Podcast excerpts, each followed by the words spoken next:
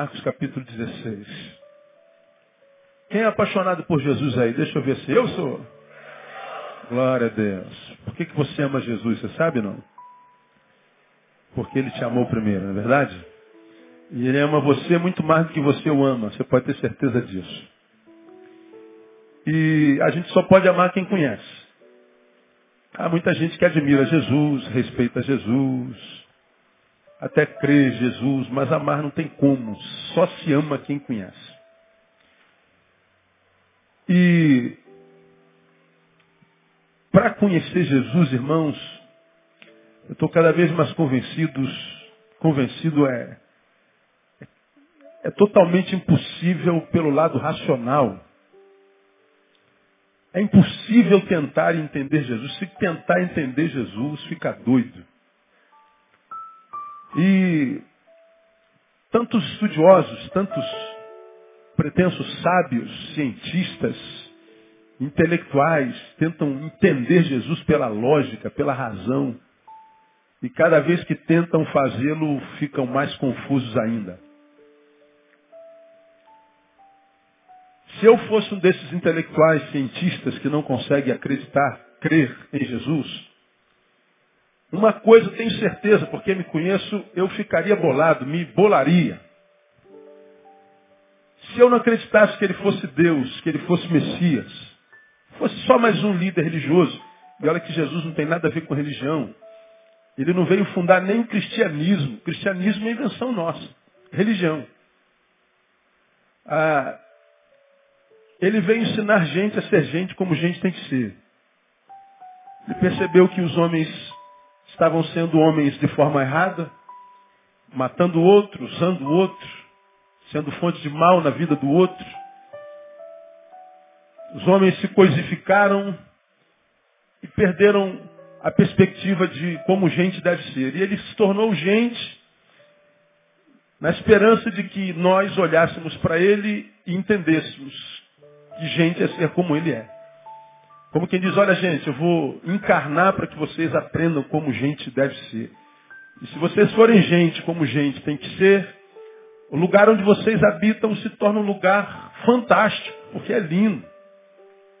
Mas não adianta, ele veio, aí nós inventamos uma religião, enchemos de dogmas, de preceitos, de pode, não pode, numa relação de causa e efeito, eu me comporto, tu me abençoas, eu não me comporto, tu me esmagas.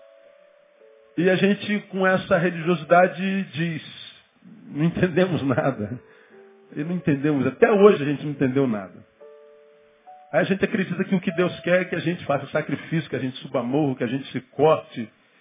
Como eu preguei no domingo passado, toda vez que a gente faz uma promessa para Deus, não é o nosso caso, mas toda vez que alguém faz uma promessa para Deus para alcançar uma graça, essa promessa é sempre com dor. É sempre um sacrifício. Ou sobe uma escadaria de joelho, ou se abstém de um monte de coisas, ou sei lá, alguma coisa que doa. Na Páscoa a gente vê isso. Pessoas dão chicotada nas costas, sangra tudo, nego se crucifica.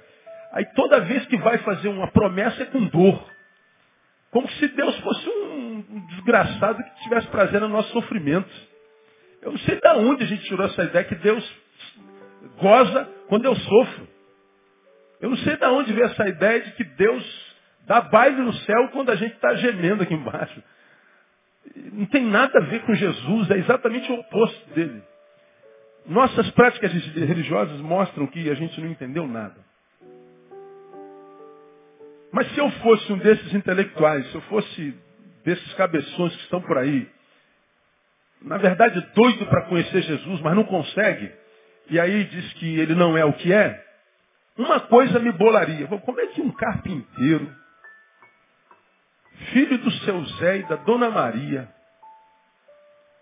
que nasceu naquela cidadezinha Nazaré, a respeito da qual diziam, vem alguma coisa boa de Nazaré, cara? Uma cidade pífia, insignificante.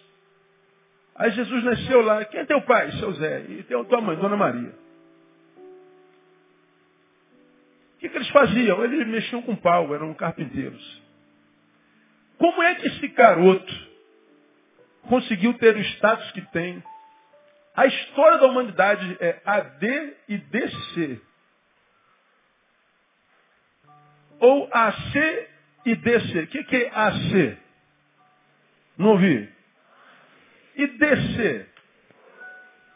Como é que esse cara conseguiu isso? O Alexandre o Grande conquistou a terra inteira, quase. E ninguém fala de Alexandre senão nas, nas aulas de história. Gengis Khan conquistou o mundo inteiro, você nem sabe. Você só lembra de Gengis Khan porque é da minha geração e tinha aquele conjunto com aquele careca que tinha um rabo de cavalo. Quem se lembra do Gengis Khan? Senão você não sabe nada da vida dele, mano. Napoleão, um monte de gente que marcou a história assim de forma fenomenal. Mas quem dividiu a história? O filho da Dona Maria e do seu Zé. Como é que pode isso? Ou se eu fosse um desses cientistas aí, eu ia falar, cara, tem que considerar, não é possível, não pode ser uma coisa natural isso. Como é que esse moleque conseguiu, esse tal de Jesus? Esse status todos, meu Deus do céu. Claro que a mente do povo ela é muito, ela é muito imaginativa. Mas por que Jesus? Porque Buda foi quem foi, Kardec foi quem foi. Os outros líderes de religião foram quem foram, Moisés foi quem foi, Abraão foi quem foi, Davi foi quem foi. Na história, né? É, é, Davi, Abraão, Moisés foram muito maiores do que o Jesus histórico. O Jesus que nasceu numa data e morreu noutra, aquele Jesus registrável. O Jesus com certidão de nascimento, com atestado de óbito. Davi foi muito maior. Abraão muito maior. Acho que Paulo foi maior que ele. E quem foi Jesus na história? Né? Agora, como é que um cara desse consegue fazer isso na... no mundo inteiro? Pô, há de se pensar sobre um negócio desse. Como é que ele conseguiu? Qual foi o marketing que ele usou? Qual foi a empresa de marketing que ele contratou? Para incutir no inconsciente coletivo da humanidade que ele ressuscitou. Você vai lá no túmulo de Buda, tá lá, tem peregrinação para ele. Tu vai lá no túmulo de Maomé, tá lá, os ossinhos dele vão peregrinos para lá. Tu vai lá no, no, no, no, túmulo de Allan Kardec, tá lá os ossinhos dele e peregrinação para lá. Agora tu vai no túmulo de Jesus, como é que tá? Vazio tem peregrinação para lá também. Só que a gente vai para um lugar que a gente sabe não vai encontrar nada, porque está dito, ele ressuscitou. Agora, como é que ele conseguiu divulgar essa ressurreição? Qual empresa de marketing que ele usou? Eu ficaria bolado. Como é que esse moleque conseguiu fazer um negócio desse? Mesmo que eu não acreditasse na sua... Eu sou completamente crédulo, crente nele e abro mão de toda razão, se for o caso, para acreditar em Jesus. Eu sei que isso é meio lógico, mas quem disse que Jesus é ilógico, né? É lógico. Ah, simplesmente resolvi crer. Depois que eu criei, as experiências com ele vieram. Porque a relação com Deus e com o cristianismo é a única relação que, que se precisa pagar para depois receber. Qualquer outra área do mundo você precisa ver o produto para depois pagar e tomar posse do produto. Ah, com relação com Jesus, não. Vem cá, eu, eu vou crer, vou receber o quê? Não te interessa, creia. Mas peraí, é troco de quê? Não te interessa, creia. Aí quando você, é, que não sabe nem o que bicho vai dar, resolve crer, aí as coisas começam a acontecer. Por isso a gente vai lá em Hebreus e lá está dito que sem fé é impossível o quê? Agradar a Deus. Impossível. Sem, tem, tem que crer. Depois que você paga com fé, os produtos começam a aparecer, começam a brotar assim. Aí para alguém que não tem fé, é impossível entrar numa coisa sem saber qual é o produto que vai receber. Eu preciso ver, eu preciso explicação, Eu preciso razão para que eu possa crer. Como é que eu vou crer numa coisa que eu não vejo, uma coisa que eu não. É, pois é, não tem como explicar, cara. Eu... Agora, mesmo que eu fosse um desses que eu não conseguisse crer, e eu respeito quem não crê, eu acho que quem não crê tem razão de não crer. Porque essa fé é ilógica mesmo, cara. Não tem como explicar esse negócio. Então você está aí não crê, você está coberto de razão de não crer. Não há prova nenhuma de nada. Prova que Deus existe. Quem pode provar que Deus existe? Não, não tem como. Quem pode provar que Jesus ressuscitou mesmo? Não tem prova, não tem como. E como é que você crê? Eu também não, também não sei explicar. Aí bola, não bola? Eu só sei que a gente crê. É como quem ama, né? Estou casado com aquela mulher há 24 anos. Pastor, se eu ama, amo. Como é que o senhor sabe que ama? Eu não sei. Eu só sei que eu amo. Está aqui sentado na frente minha filha caçula e eu sou apaixonado. Mas como é que o senhor sabe que o senhor é apaixonado? Não sei, eu não pego na paixão, eu não pego no amor, eu não sei de nada, eu só sei que quando o amor toma a gente, a gente sabe que o amor tomou. Sabe ou não sabe? Quem ama alguém aqui? Deixa eu ver. Você sabe o que é amor, não sabe? Explica teu amor. E a fome? Aí você fala assim, cara, eu estou morrendo de fome. Como é que tu sabe que está morrendo de fome? Tu pega na fome? Eu não, mas quando ela me pega, ah, eu sei que eu estou com fome. Alguém tem dúvida de quando está com fome? Não. Você corre para a geladeira, irmão. Mesma coisa é sede. Cara, eu estou morrendo de sede. Como é que você sabe? Prova? Eu não tenho como provar. Eu só sei que eu estou com sede. E como é que você sabe? Porque a sede me pegou e quando ela me pega, não há dúvida. A fé é a mesma coisa. Aí alguns não são pegos pela fé, fala assim, fé não existe. A sobrenaturalidade não existe não existe, eu não creio, o problema é seu. Eu acho que quem crê não sabe explicar, mas crê. E Jesus parece que, quando veio, se tornou um ser que contraria tudo mesmo. Para que aqueles que não conseguem fé e querem andar pela razão não entendam mesmo. Ele falou por parábolas para que quem não tivesse capacidade de crer fosse só pela razão, não entendesse mesmo. Parece que ele queria confundir e queria aos sábios. Porque o projeto dele é alcançar os humildes. E os humildes são aqueles que não têm tanta imagem. E porque não têm tanta imagem, são mais fáceis de se encontrarem com a sua essência. A não ser que alguém que tenha prosperado e tenha ido tão lá em cima, mas jamais se esqueceu de quem foi, de quem é e muito menos de onde veio. Então ele foi sem deixar de ser. Ele foi sem deixar o lugar de onde partiu. Então esse é humilde. Então mesmo sendo rico, sábio, cabeção, Deus se manifesta a ele. Agora quando uma pessoa é sequestrado pela imagem que construiu no caminho, quando uma pessoa é possuída pelo bem que ajuntou, possuído por aquilo que possui, quando alguém acredita que ele é maior do que alguém, porque na cabeça dele cabe mais informação do que na cabeça do outro, esse foi sequestrado por uma imagem, por uma entidade que foi criada dentro dele, e aí ele se esquece de onde veio. E ele veio de todo lugar que nós viemos, do pó da terra, e para onde todos nós voltaremos, ao pó da terra. Esses se esquecem, morando na, na cobertura da Vera Solto, ou aqui na favela, que se cortar o braço, o sangue que sai é vermelho. E que depois de enterrado, depois de alguns meses, o que sobra é a caveira. Igualzinho. Só mudou a imagem que nós temos de nós mesmos. Agora, quem não é sequestrado por essa imagem, mantém-se humilde. A Bíblia diz assim, é para isso que eu me revelo. Jesus fez uma oração e disse, graças te dou, ó Pai, porque tu ocultaste essas coisas do Espírito. Aos sábios e entendidos e as revelaste aos pequeninos. Independente do que esses pequeninos façam.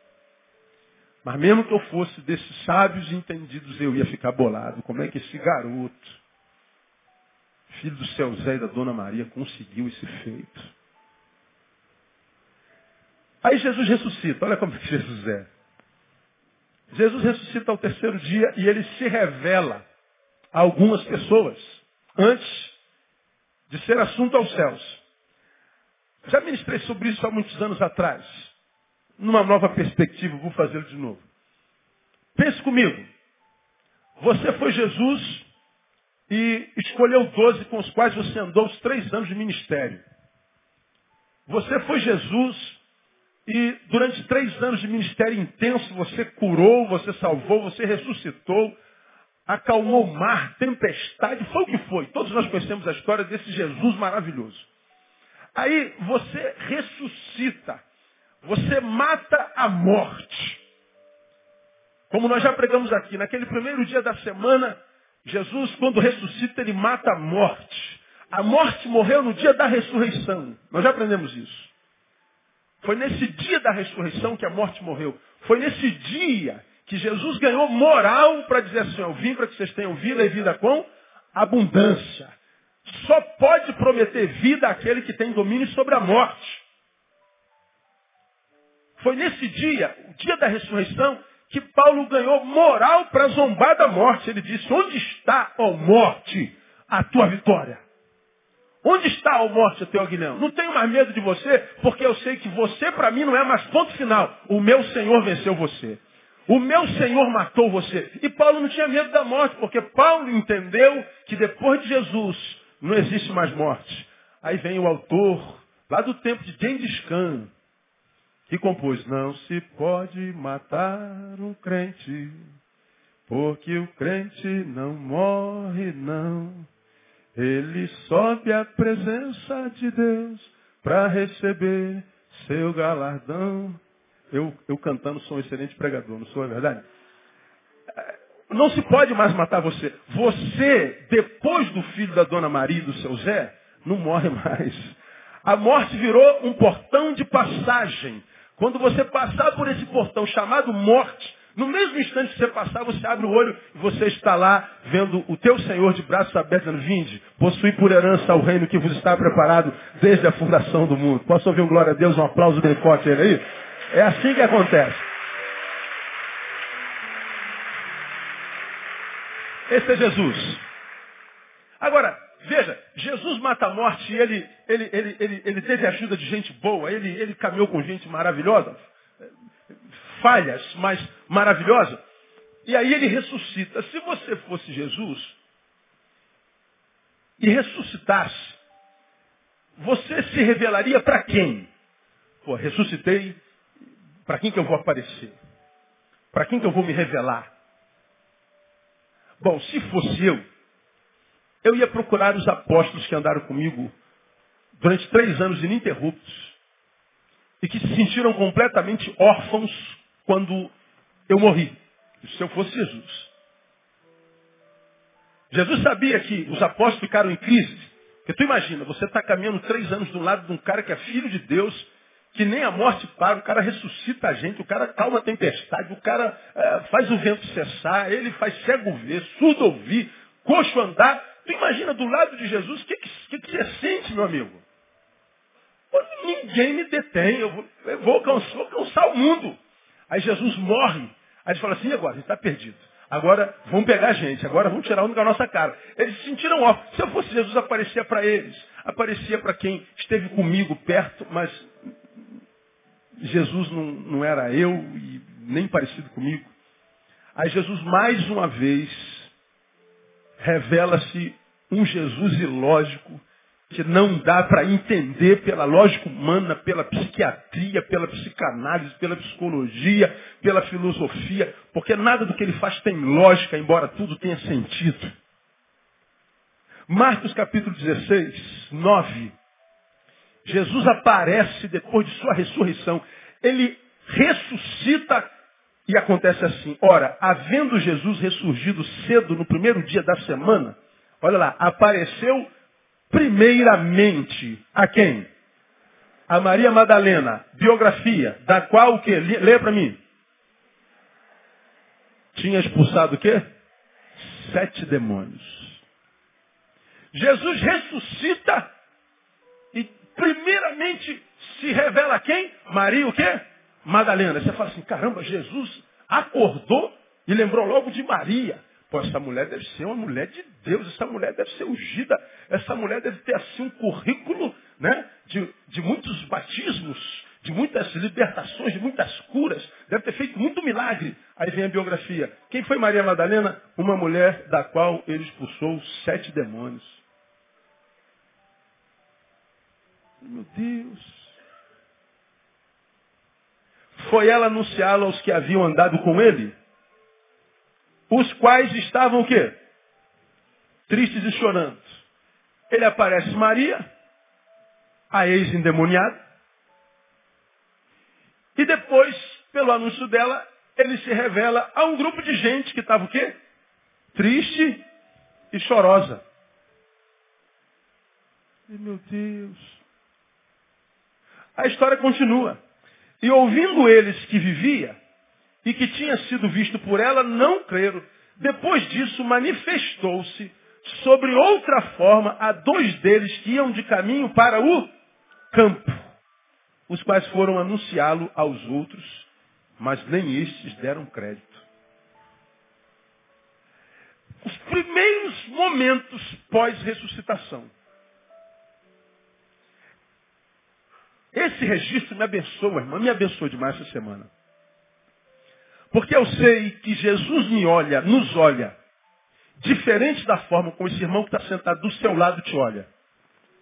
Jesus olha para você diferente da forma como eu te olho. Porque se você fosse Jesus, tivesse ressuscitado, tu ia aparecer direto primeiro para os que você ama, para aqueles que eram mais íntimos, para aqueles que eram gente do, do, da, da, da tua relação.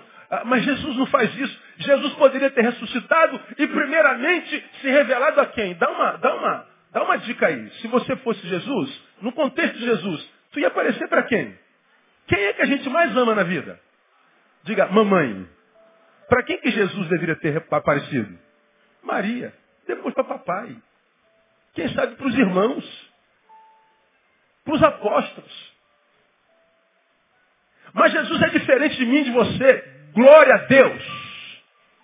Jesus aparece para uma mulher da qual ele tinha expulsado sete demônios. Então, quais são as pessoas para quem Jesus se revela e tem prazer em se revelar? Esse texto mostra, no seu bojo, para quem é que Jesus se revela.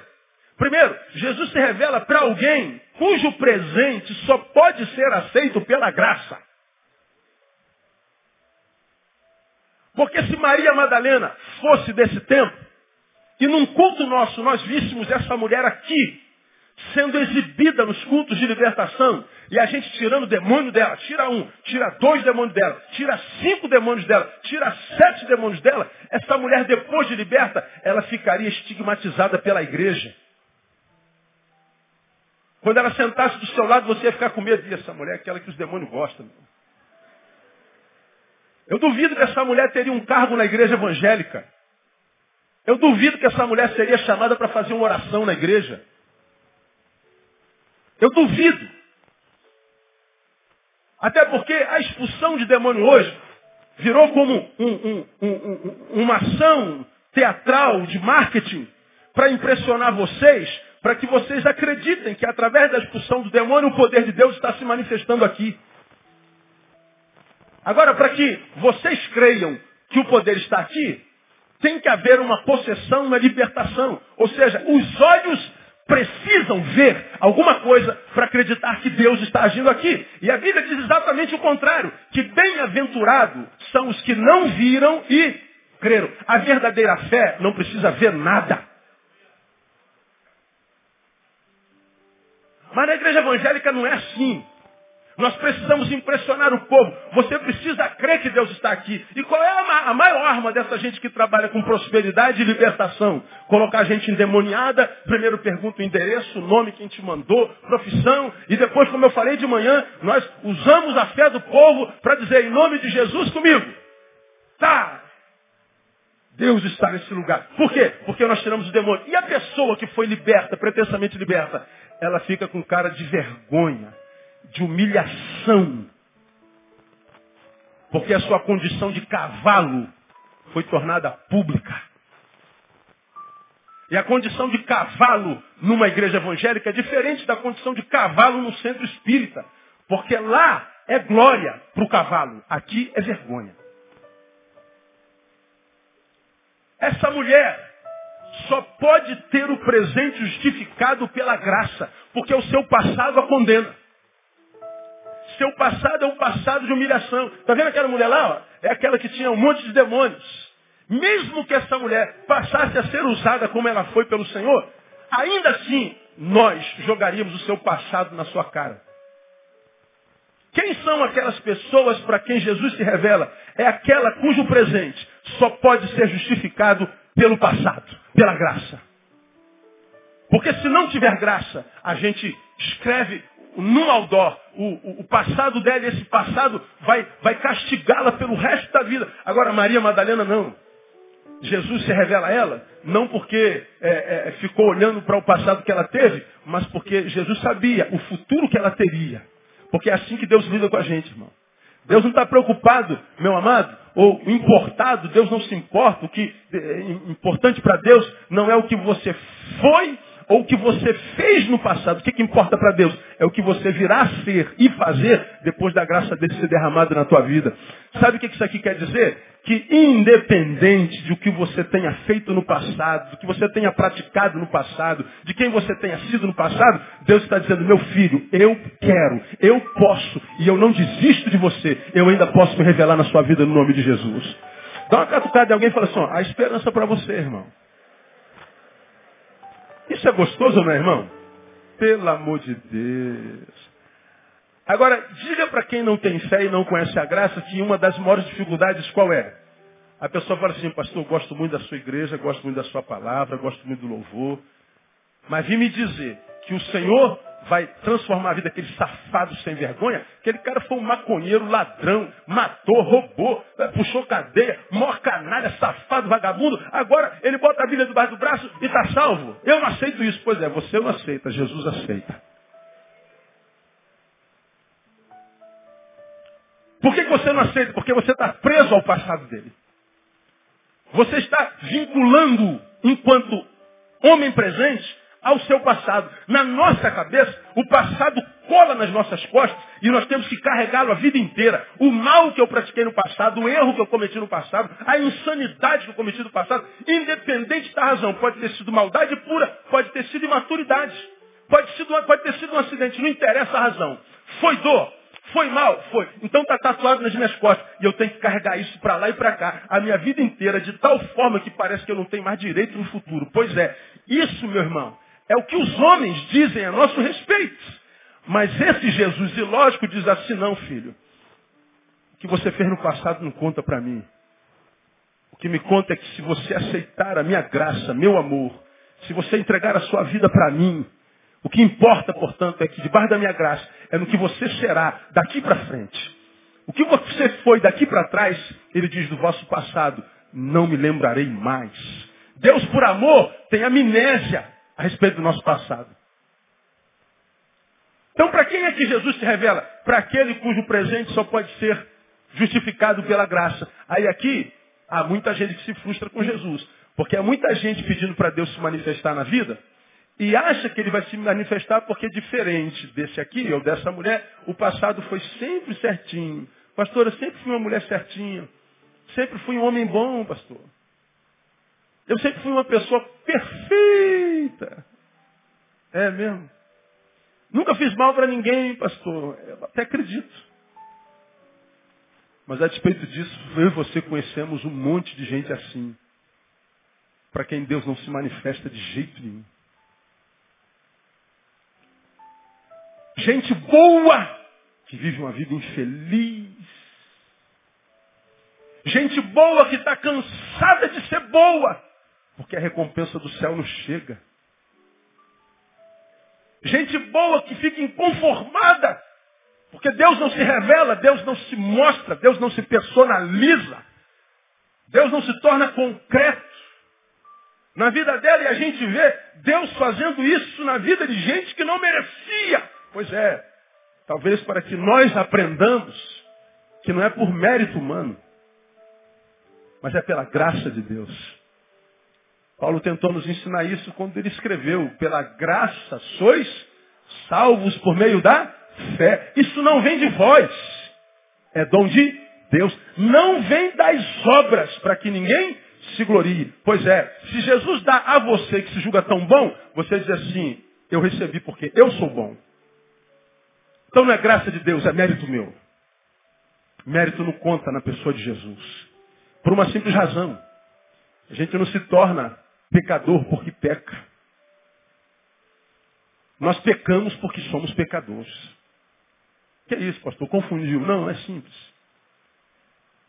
Nós não nos tornamos pecadores porque pecamos. Ou seja, eu só me torno pecador quando eu pratiquei um pecado. Então me tornei pecador. Mas se eu não cometi pecado nenhum, eu não sou pecador, não. Eu não sou pecador porque peco. Eu peco porque sou pecador. Então, quando eu venho a pecar, só o faço porque eu já sou. Eu não me torno depois, porque eu já era antes, é que eu peco. E quando é que a gente se torna pecador? Quando a gente nasce, a Bíblia diz, em pecado eu fui formado. Nós nascemos com o vírus do pecado. Essa palavrinha nojenta, chata, fora de moda. Que é isso? Esse negócio de pecado não existe mais. Pois é, na pós-modernidade, tudo que nos incomoda não existe mais. Tudo que cerceia nosso prazer, nosso desejo, não existe mais. Tudo que diz que eu tenho que controlar, que eu tenho que dominar, não existe mais. Na pós-modernidade a palavra é facilidade, esforço não. Na pós-modernidade é tudo no botãozinho. Sacrifício jamais. E o pecado é um negócio que a gente tem que controlar.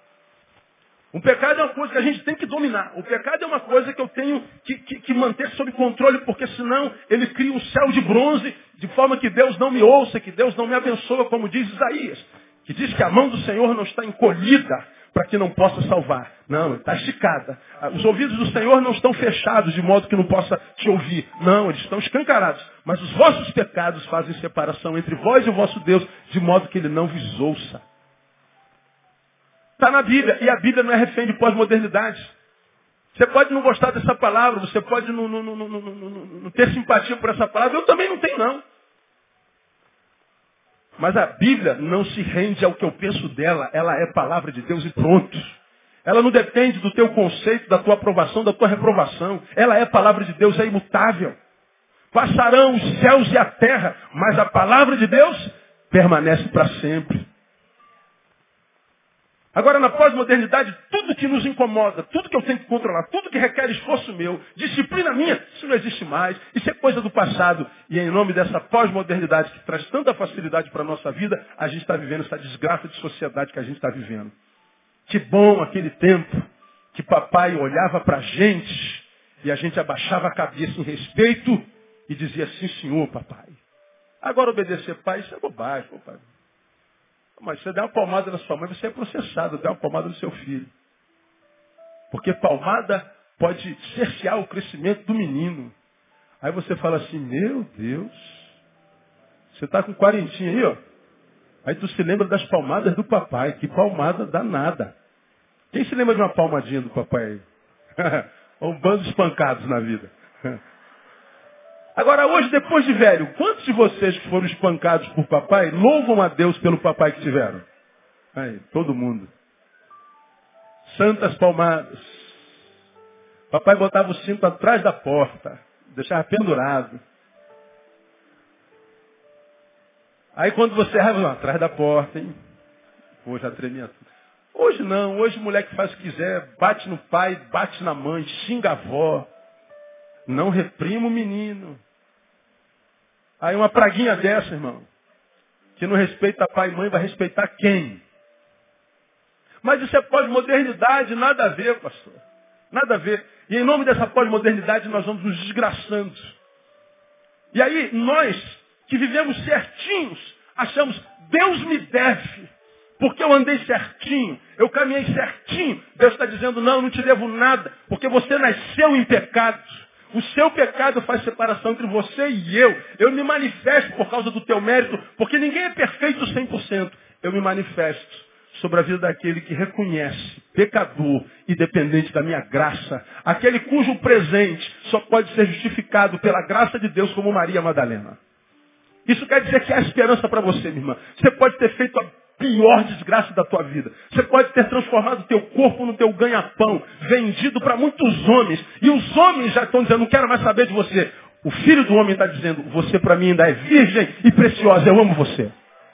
Você pode ter sido um homem covarde que bateu na mulher, bateu no filho, perdeu a família porque era um alcoólico miserável. O Senhor está dizendo, olha, eu amo você da mesma forma, com álcool ou sem álcool. Porque se você for batizado pelo meu Espírito, o poder desse álcool acaba na sua vida no nome de Jesus. Há esperança para qualquer um de nós. Talvez não haja esperança para todos nós, debaixo da misericórdia do próximo.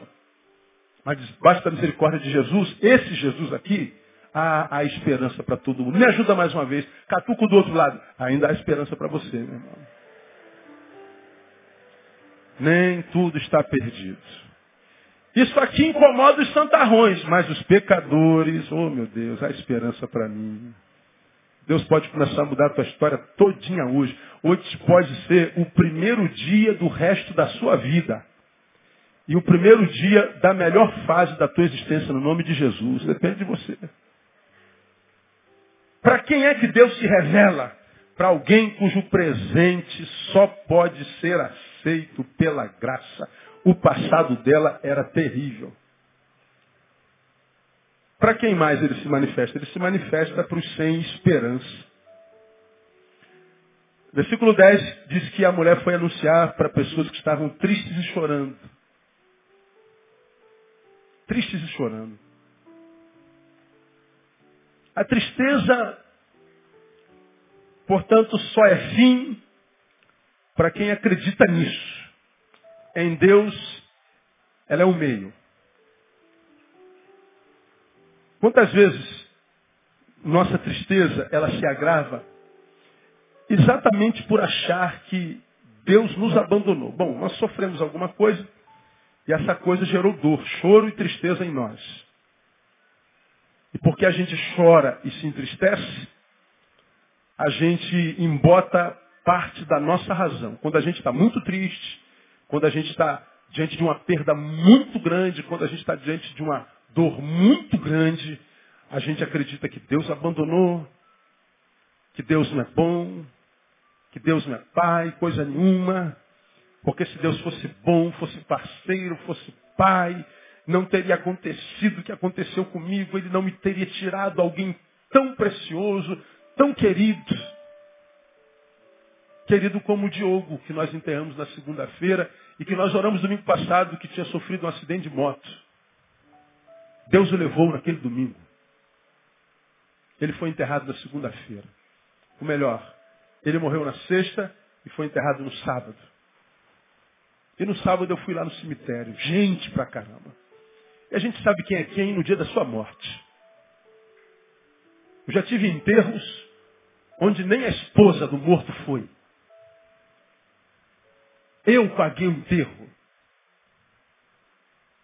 Eu era o único no velório. Não havia esposa, não havia filhos, não havia amigos. Não havia ninguém naquela capela. A gente sabe quem é quem no dia da morte. Um menino de 17 anos Deus leva. E uma multidão de gente. A mãe do lado, o pai do lado, a avó do lado. Me pediram para dar uma palavra e eu dei a palavra. Uma palavra que eventualmente dou quando eu sei que estamos diante de uma perplexidade. E qual é o sentimento diante de um corpo de um garoto bom, filho único, que Deus resolveu levar com 17 anos? A ideia é como é que Deus pode permitir um negócio desse? Deus não é bom. Se Deus fosse bom, ele não estava aqui. Se Deus fosse um Deus parceiro, pai, esse corpo não estava aqui. Deus não permitiria isso. Dor, perplexidade, faz com que a gente pense nisso. Porque a dor quando nos toma, faz com que nós pensemos só nela, em nada mais. Quem consegue pensar em outra coisa se está sepultando um filho único? Não há como pensar em mais nada. Essa dor nos sequestra, nos canaliza para si e nos retém. Reféns dela. Mas como Deus não se esquece dos tristes e nem dos chorosos, e sabe que muitas vezes sozinhos eles não têm como criar defesas para sair dali, serem libertos desse cativeiro. O que, que Deus faz? Deus manda sempre alguém, alguma coisa, uma palavra. Deus dá um sinal, Deus faz alguma coisa. Eu peguei a palavra e falei, eu garanto que nós temos um pensamento, uma pergunta comum nessa grande coletividade. E a pergunta é, por quê? Essa pergunta não tem respostas. Nós não sabemos por quê. E a segunda pergunta é, será que Deus é bom mesmo? Será que Deus é justo me permitindo passar por isso? Para essa resposta, por causa da dor, muitos de nós, para essa pergunta, muitos de nós, por causa da dor, têm resposta. Não, Deus não pode ser bom. Deus não pode ser justo. Mas por que, que Deus não é bom, não é justo? Por causa da dor. E eu fiz pensar, nós estamos imaginando que Deus não é bom, que Deus não é justo, que Deus não é parceiro, porque nós estamos dentro de uma capela de um cemitério, sepultando uma criança. Mas se todos nós nos transportarmos daqui e formos para um berçário de qualquer hospital do Brasil, lá, nesse mesmo instante horário, nasceram também algumas crianças. No mesmo dia e horário, nos quais nós sepultamos uma criança, uma outra nasceu. Já falei sobre isso aqui. No cemitério, por causa da dor, nós somos tentados a dizer, Deus não é bom. E se nós formos para o cemitério, por causa da alegria, nós vamos dizer, Deus é muito bom. Mas se aconteceu no mesmo horário, Deus é bom ou não?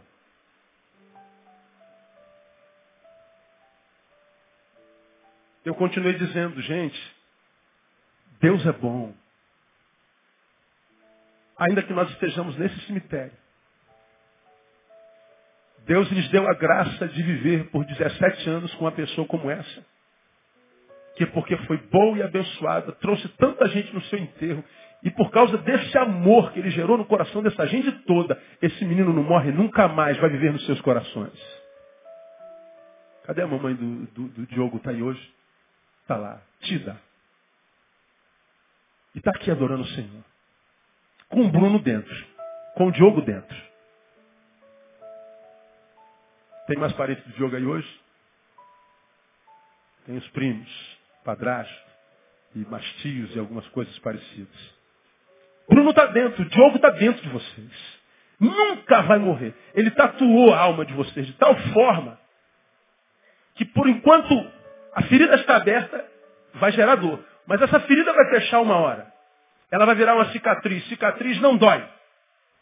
Mas a cicatriz nos remete ao acidente, à perda, à dor. Só que você, depois de cicatrizado, você pode bater na cicatriz que não dói porque está curado. Essa lembrança que gera dor vai ser a mesma lembrança que se transforma em gratidão.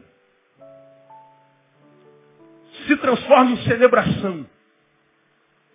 Então, mesmo no cemitério, nós podemos dizer: Deus é bom, Tão bom que lhes deu a graça de ter um filho como o filho que vocês tiveram, o primo que vocês tiveram. Esse mesmo Deus que fez nascer uma criança, levou essa criança.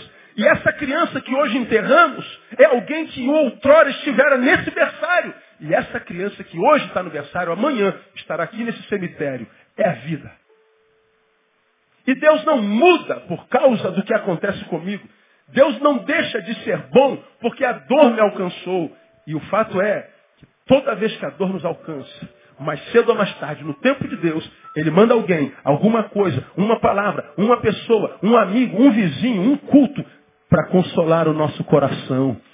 Jesus, Ele ressuscita, se revela uma mulher que não tinha mérito para tal revelação, e depois Ele vai aos tristes e chorosos. Portanto, mais uma vez eu lhe digo, há esperança para você. Jesus conhece as tuas lágrimas. A sua palavra diz que ele colhe no seu odre as nossas lágrimas. Ele conta uma por uma e ele diz que haverá um dia que ele enxugará dos nossos olhos toda lágrima em nome de Jesus. Ele se revela aos chorosos e entristecidos porque Deus é bom e a sua misericórdia dura para sempre. Amém, amados? Deus é bom. Portanto, a sua dor não vai durar para sempre. E mais, no versículo 10, ele diz, depois disso manifestou-se sobre outra forma, dois deles que iam de caminho para o campo. Ele se manifesta aos ocupados. Estava indo para o campo, a ideia é de trabalho. Sabe quem são esses dois? São aqueles dois do caminho de Emaús. Fiz uma série de sermão de oito meses, quase nove, em cima desse texto, quando eu preguei sobre a vida sem perda de tempo.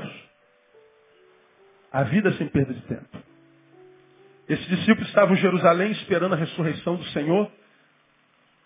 Não esperaram até o final do dia porque acreditaram que o Senhor havia mentido. Ele não vai ressuscitar. E eles voltaram para Emaús, 12 quilômetros.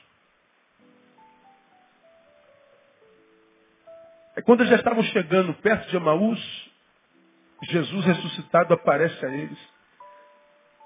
Entra na história e diz, que, que papo é esse que vocês estão conversando entre vocês? Eles falavam sobre a ressurreição que não aconteceu.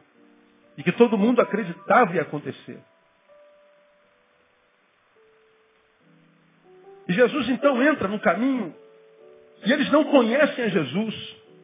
Jesus entra no papo, eles não entendem a voz, discernem a voz de Jesus. Quando eles chegam no endereço dele, Jesus faz com que vá adiante. Eles dizem assim, pô, já é tarde, entra para tomar um café com a gente, dorme aí, depois você vai embora. Jesus entrou, ceiou com eles. Quando Jesus parte o pão,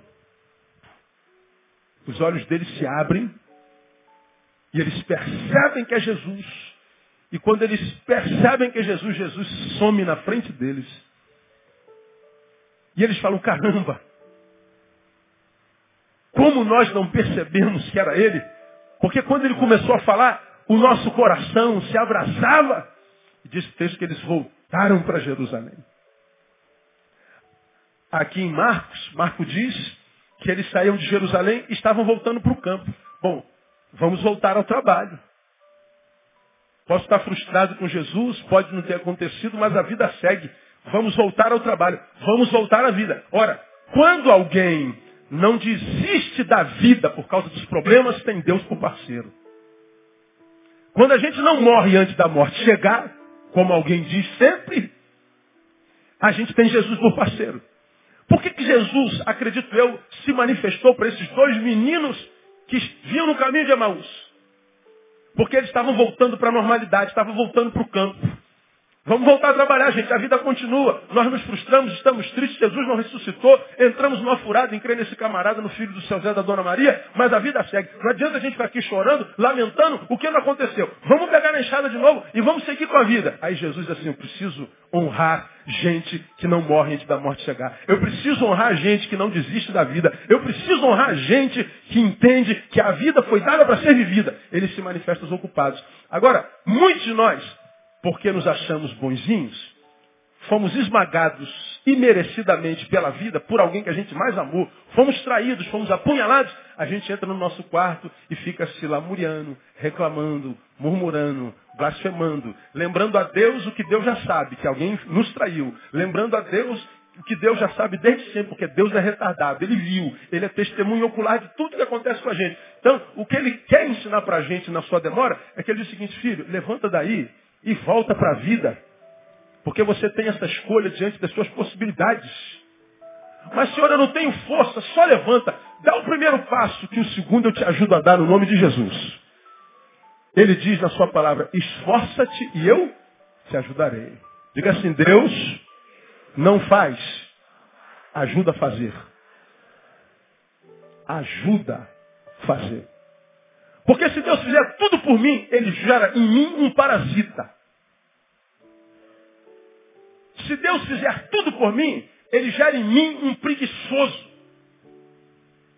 Um frouxo. Se você fizer tudo pelo seu filho, você gera um delinquente nele. Deus não quer isso para a gente, Deus quer o melhor para nós. A gente tem que ensinar o nosso filho a cozinhar cedo. A gente tem que ensinar o nosso filho a trabalhar cedo valorizar cada centavo que você dá para ele. Você tem que fazer com que ele receba por mérito o teu sacrifício e valorize o sacrifício que você fez para dar a ele o que você tem. Aí ele vai valorizar.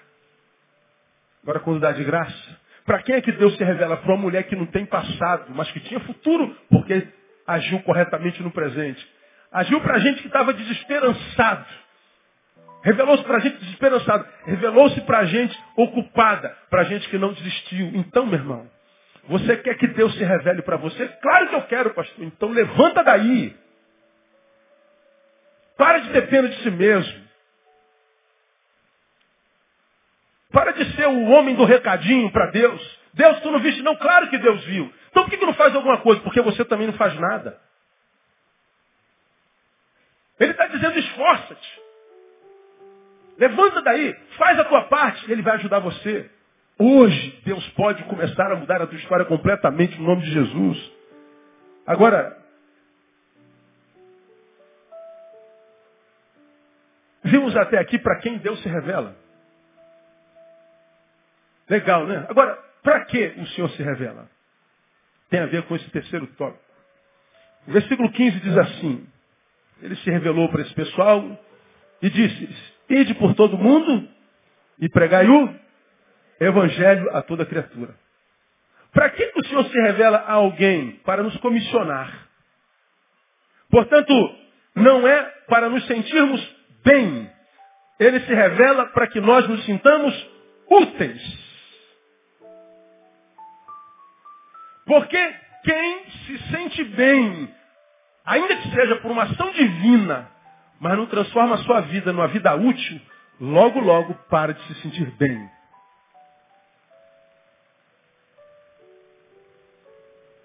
A grande maldição do homem contemporâneo é esse hedonismo epidêmico no qual nós vivemos. A necessidade que nós temos de sentir prazer o tempo inteiro. Prazer, prazer, prazer. Tesão, tesão, tesão. Alegria, alegria, alegria. Gozo, gozo, gozo. É, paz, paz, paz. Ah, sentir. Nós precisamos nos sentir bem. Quem é que se sente bem o tempo inteiro? Quem é que está afim o tempo inteiro? Ninguém está afim o tempo inteiro. Porque não dá para sentir alegria o tempo inteiro. A gente sente mais dor do que alegria hoje. A gente sente mais tristeza do que alegria hoje. Faça um, um, uma análise da vida e veja se não é. A gente mais se decepciona do que se surpreende com a bondade de alguém. O negativo é mais numeroso do que o positivo. Então eu não posso me viciar em prazer. Eu não posso me viciar em sensações. Eu não posso ser refém das minhas sensibilidades, das minhas sensações. Quando é que a minha vida encontra sentido? Esse sentido me abençoa com longevidade, com equilíbrio. Quando eu sou útil. Quando eu tenho uma razão pela qual acordar. Quando eu tenho uma razão para me manter vivo. Quando eu tenho uma razão para justificar o consumo de oxigênio que eu é, é, é, efetuo todo dia. O que dá sentido à vida não são as sensações, mas a minha utilidade. E são as utilidades que me ajudam a superar as sensações negativas. De repente você está aqui, cara, sofreu nessa semana, nesse mês, a pior decepção da vida, pegou o pior diagnóstico que alguém podia ter pego da boca do médico da tua vida, tirou o teu chão, mudou a tua história da noite para o dia. Meu Deus, aquele tsunami passou na tua vida. E o que, que te mantém de pé? o fato de você poder acordar amanhã de manhã e ter um trabalho, e o teu trabalho se torna, se torna numa terapia ocupacional. Quando você está fazendo alguma coisa, você não está pensando naquilo. Quando você está abençoando alguém, produzindo alguma coisa, você não está preso, sequestrado pela dor. A, a tua utilidade, a tua vontade de fazer, de produzir, de abençoar, é o que vai te manter livre da dor que quer te aprisionar. Por isso que Jesus, quando se manifesta, não se manifesta só para massagear o nosso ego, para que a gente se sinta bem. Ele se manifesta para que a gente se torne útil. Quando a gente é útil, dá com essa mão, ele enche essa outra, para que passe para essa e chegue até alguém. Quando a minha mão abençoa alguém, a minha outra mão nunca mais estará vazia. Porque eu me tornei uma pessoa útil. Então muitos de nós quer ser, queremos ser abençoados, mas não temos plano depois da bênção para abençoar alguém. Nós queremos que Deus faça por nós, mas não há interesse algum em nós de fazer para alguém. Como falei de manhã, nós vivemos em torno do nosso umbigo e da nossa necessidade.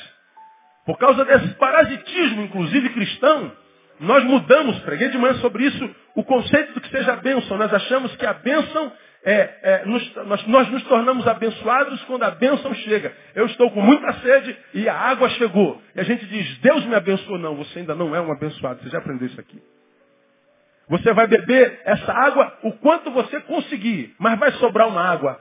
E aí, uma vez que você está saciado, você é alguém que não tem mais sede, mas ainda não é um abençoado. Você é um descedentado. Vai se tornar um abençoado dependendo do que você faça com a água que sobrou.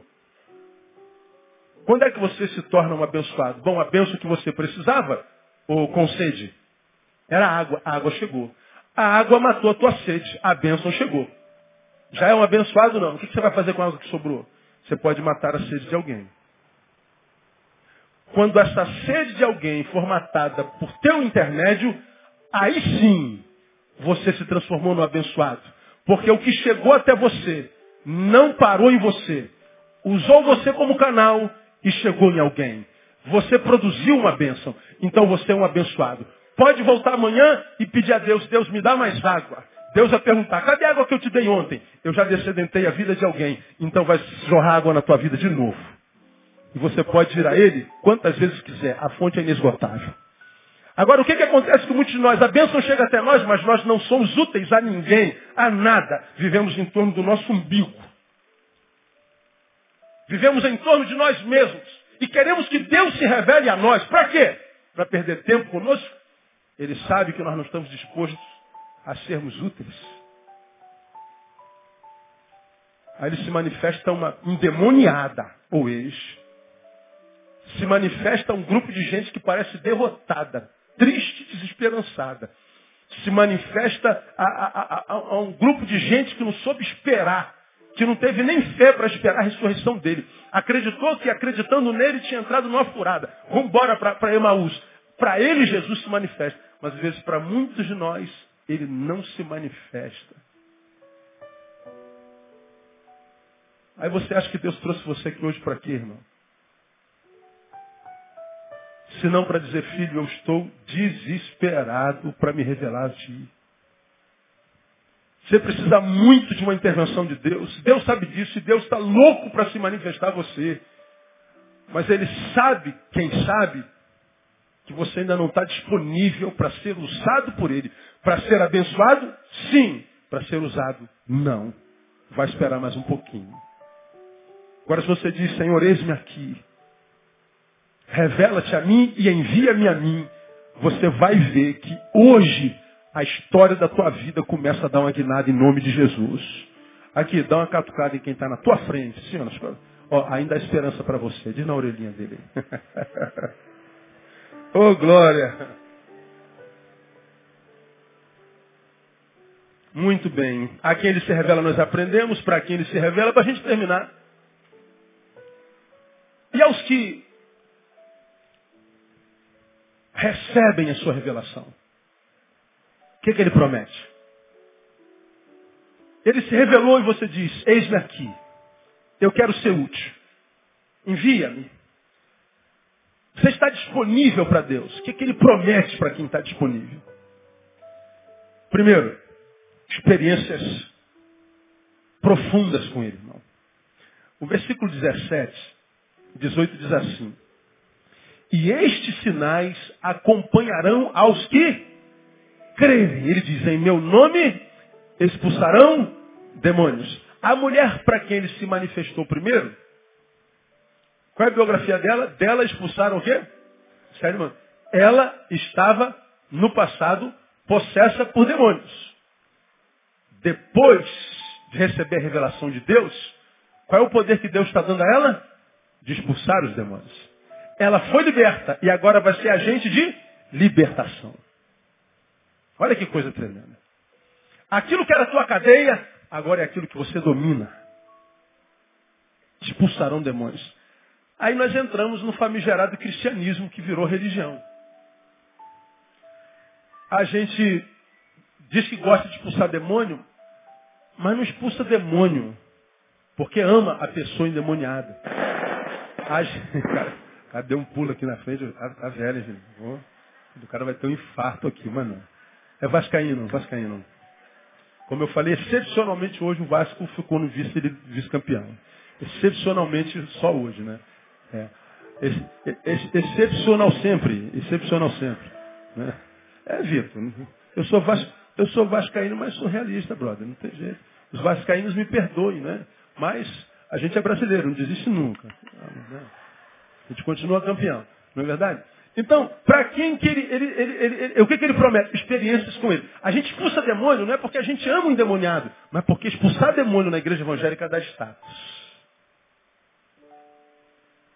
O povo que não tem vida em Deus adora as pessoas que expulsam demônios e mais inconscientemente estão doidas para que o seu problema seja demônio. Porque se for demônio é só dizer sai. Agora, se o problema for eu, for caráter, for fraqueza na área sexual, for fraqueza com relação ao dinheiro, for incapacidade de perdoar.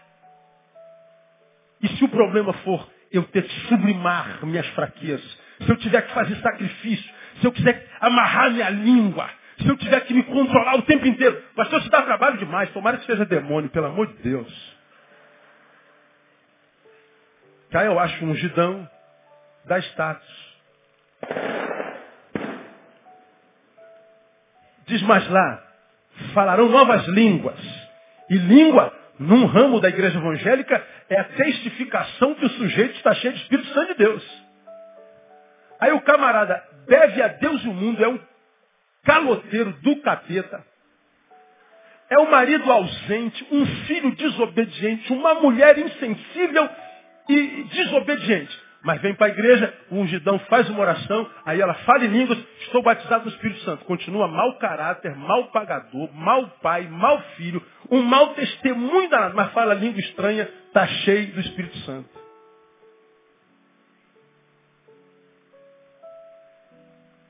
A gente acredita que a evidência do Espírito é uma língua.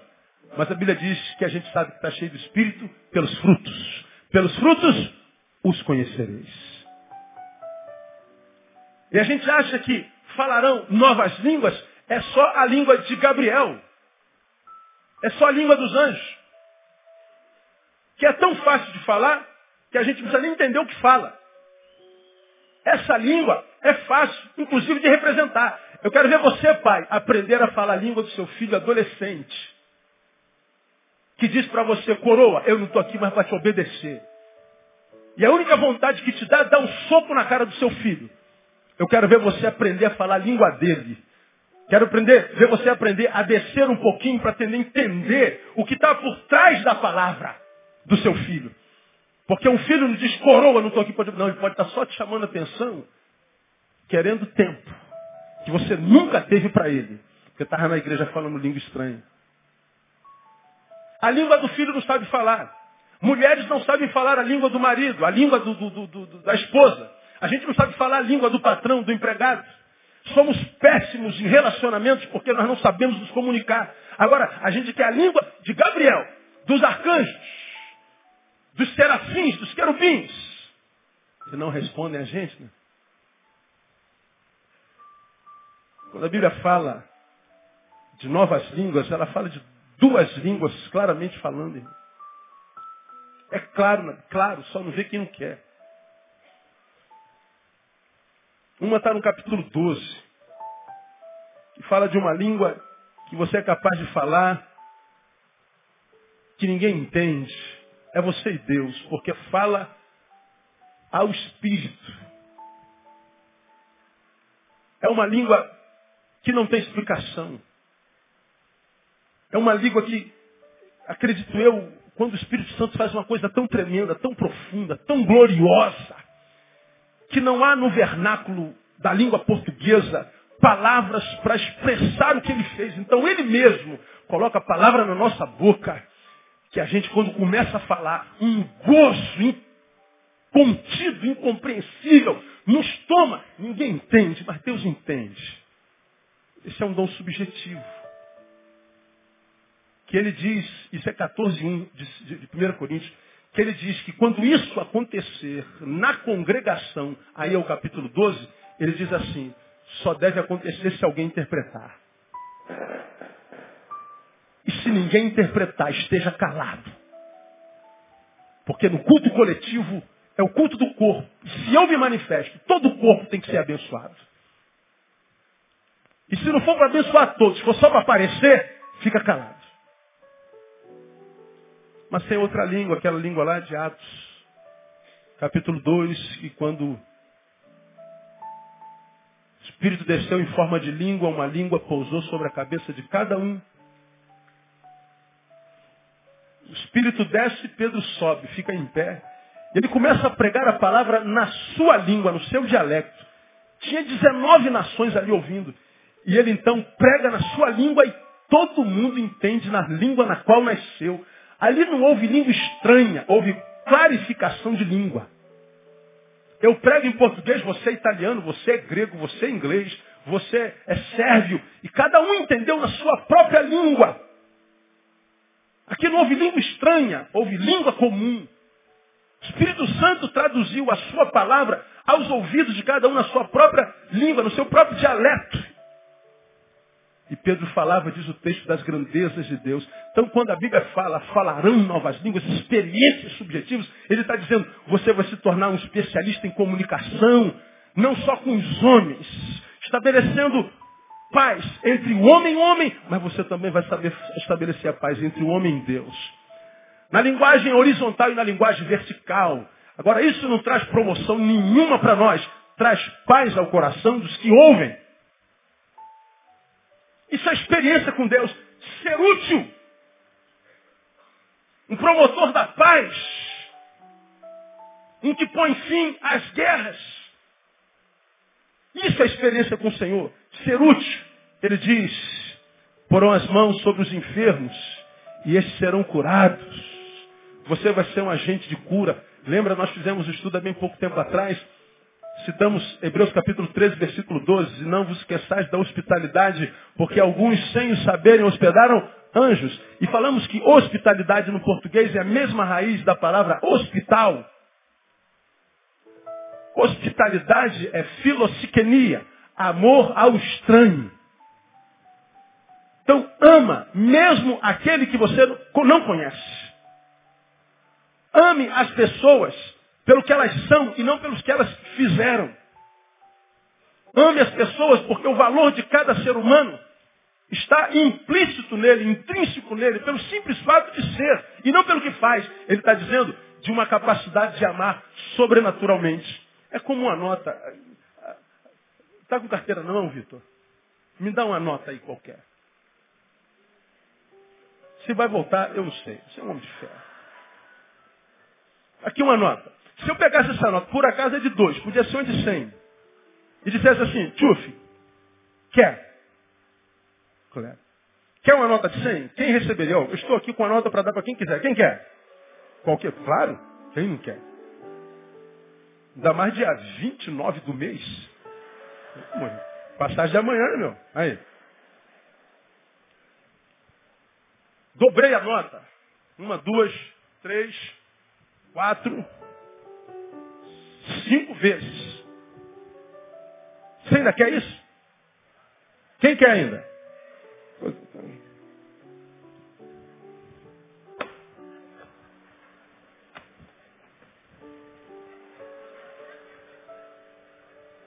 Quem ainda quer? Ah, pisada, amassada, mastigada, humilhada, mas não perde valor. Assim é um ser humano. Pisado, humilhado, quebrado, amassado, dobrado. Traumatizado. Mas não perde valor. Para Deus não. Para nós deveria ser assim também. Só consegue valorizar o ser humano pelo que o ser humano é quem teve experiência com esse Jesus aqui. Porque senão a gente vai continuar jogando na cara dele o passado dele, o erro dele, a desgraça que ele cometeu. Agora, quem consegue amar assim, transcendendo o feito, irmão, você vai ser aplaudido pelo céu todo dia. Você acorda e Deus diz, ei meu filho, acorda, porque o teu dia já está pronto para você. Meu filho, sai em paz, vai em paz, porque o meu anjo está ao teu redor e vai te livrar de todo mal. Quando você dormir, diz a palavra, dorme, dorme e descansa, porque eu vou cuidar do teu sono. Como Davi disse, eu me deito, durmo, acordo porque o Senhor me sustém. Porque o Senhor me protege. Até no sono, Deus protege a gente. Porque Ele sabe que Satanás pode atormentar nosso sono. Ainda quer a nota, Vitor? Assim mesmo? Quer, né? É a passagem de amanhã, né? Obrigado. Aplauda o Senhor pela vida do Vitor. Aleluia. Experiências com o Senhor. Vamos terminar? Aí vem. Se beberem alguma coisa mortífera, não lhes fará dano algum. Aí o cara vai e toma veneno. Quer ver? Não vai acontecer nada. Pum, cai durinho. Se tomar alguma coisa mortífera. O que Jesus está falando, irmão? De que veneno ele está falando? Aquele veneno que lançam sobre nossa vida desde a infância. Alguns de vocês tiveram um veneno lançado em cima pelos próprios pais. Você não vai dar em nada. Você é um fracassado. Você não devia nem ter nascido. Você não vai dar certo. Você é, um, é, é uma porcaria. Pode tentar que você não vai conseguir ser nada na sua vida. Isso é veneno. Veneno é você preparar a comida para o melhor amigo. E sentar na mesa com ele, quando você vira as costas, ele bota veneno na tua comida querendo te matar. Ele te trai, ele te apunhala, ele é ingrato. Esse veneno que ele lançou em você, se você tem aliança com esse Jesus, ele está dizendo, não vai te fazer mal nenhum. Esse veneno que vem das bocas contaminadas. Porque esse dom, irmão, pode ser picado de serve. Eu não encontro cobra, eu moro na cidade, meu. Ele está falando das pessoas.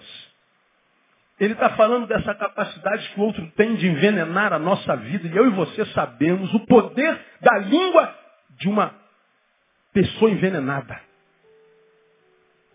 A Bíblia diz que a vida e a morte estão no poder da língua. Aí você imagina a cobrinha com aquela, aquela linguinha com duas pontas, lembra? É, é, não é dessa língua que está tá falando, dessa língua aqui. Ó. Aí Jesus diz assim, filho, se você tiver experiências comigo, você nunca mais será refém dessas línguas ferinas. Elas vão continuar te picando, mas o soro do meu espírito vai preservar a tua vida dessa gente, no nome de Jesus.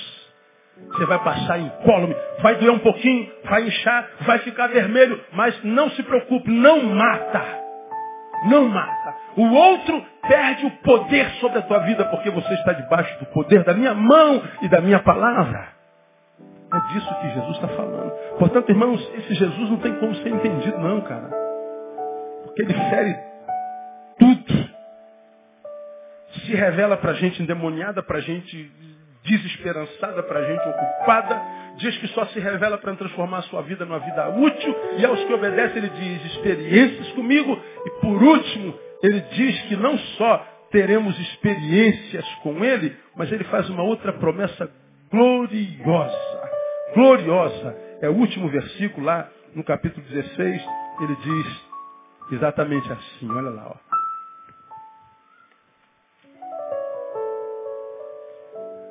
19. Ora, o Senhor, depois de ter falado, foi recebido ao céu e assentou-se à direita de Deus. Jesus falou com eles e subiu. Eles, pois, saindo, pregaram por toda parte. Ou seja, a revelação de Deus funcionou na vida deles. E olha o restante do versículo. Pregaram por toda parte, cooperando com eles o Senhor. Ele não tinha acabado de subir? Subiu. Mas como ele é um Deus ressuscitado, a sua presença enche o céu e a terra. E ainda que ele esteja à destra de Deus intercedendo por nós, ele tem poder para estar do nosso lado todo dia, cooperando. Ele opera com. Cooperar é ser um ajudador. Ele nos ajuda a fazer. Pois bem, irmão, você quer que Deus comece a mudar a tua vida hoje?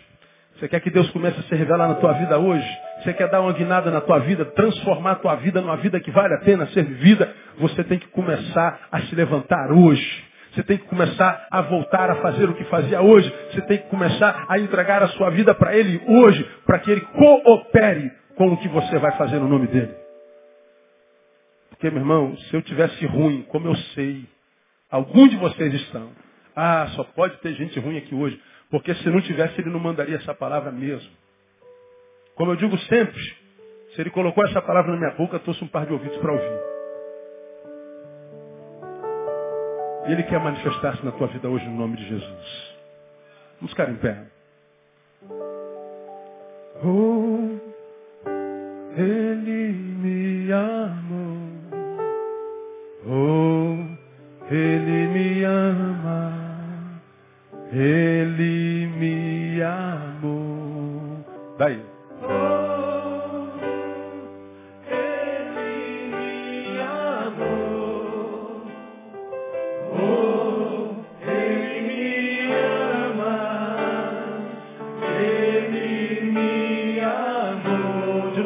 Mais, declare isso. Oh,